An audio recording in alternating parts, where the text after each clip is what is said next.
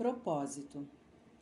Tendo verificado que a informação negativa é exata, que quem a perpetrou não tinha justificativa e que a reprovação não teve sucesso, deixando claro que existe uma necessidade legítima para relatar a informação.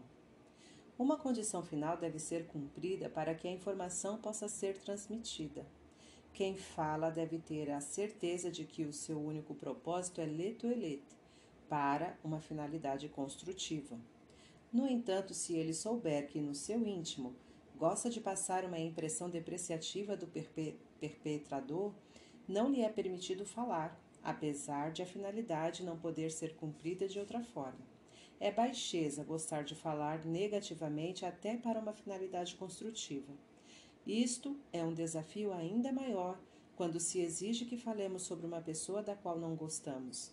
Primeiro, é necessário erradicar todo e qualquer sentimento negativo em relação à pessoa e somente depois poderemos falar negativamente dela. O melhor remédio. O rei Salomão ensinava: Não deixes que a tua boca traga culpa à tua carne, e não digas ao emissário que foi um erro. Por que Elohim deve ficar zangado pelas tuas palavras e destruir o trabalho das tuas mãos? Eclesiastes 5:5. Os sábios interpretam: Não deixes que a tua boca traga culpa à tua carne, ou seja, não deixes que a tua boca fale Lashon Hará, pois esse pecado trará aflição, isto é, Saraat, a tua carne inteira. Não deixes que a tua boca traga culpa à tua carne, ou seja, isto refere-se a Miriam, sobre a qual está escrito: E olha, Miriam foi atingida pela Tsarat como a neve. Números 12, 10. E não contes ao emissário. Isto refere-se a Moshe, como está escrito: Ele, Elohim, mandou um emissário e nos tirou do Egito. Que foi um erro, como está escrito. Aharon disse a Moshe: Eu te peço, meu senhor, não nos mandes um pecado, pois fomos tolos e pecamos. Por que Elohim deve ficar zangado pelas tuas palavras?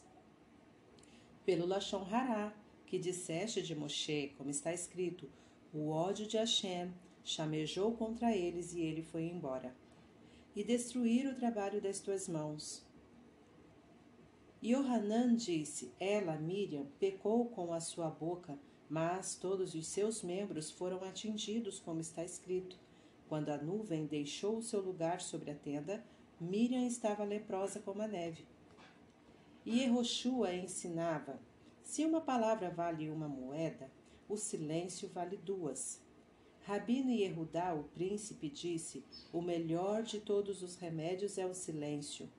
Como disse em nome de Rabban Shimon ben Gamliel, todos os meus dias eu fui educado entre os sábios e não achei nada melhor do que o silêncio.